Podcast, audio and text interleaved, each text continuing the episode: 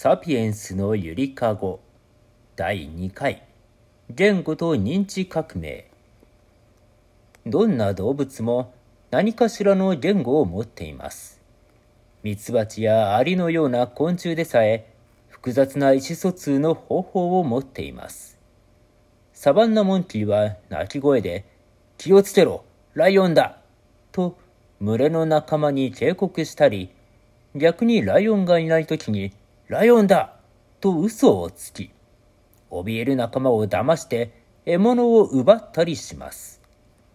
クジラやゾウもそれに引きを取らぬ言語能力を持っていますが、では、サピエンスの言語は他の動物の言語と何が違うのでしょう？直立二足歩行のアオストラロピテクスが石器を使って死肉の骨髄をすする生活を始めてから200万年間、人類種はサバンナで小動物を狩る程度の存在でしたが、40万年前の原人ホモ・エレクトスの頃には、大型動物を狩るほどに体も脳も道具の質も発展し、アフリカ大陸からユーラシアに広がっていきました。火を使って調理するようにもなり、これにより人類は腸の負担を減らし、その分のエネルギーを脳に回せるようになります。20万年前にホモ・エレクトスとの生存競争に勝ったネアンデルタールに至ると、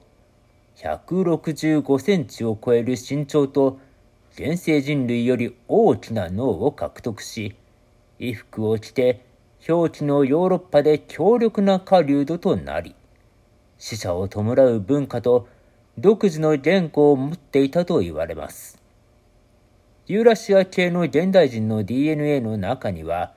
1から4%だけ彼らの DNA が発見されており、アフリカを出た我々サピエンスの祖先と一部交雑していたことが分かっていますが、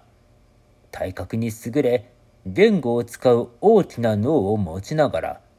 なぜか、ネアンデルタールはサピエンスに敗れ、絶滅してしまいます。サピエンスの何が彼らより優れていたのか、はっきりとしたことは不明です。しかし、ネアンデルタールがユーラシアで活動していた頃、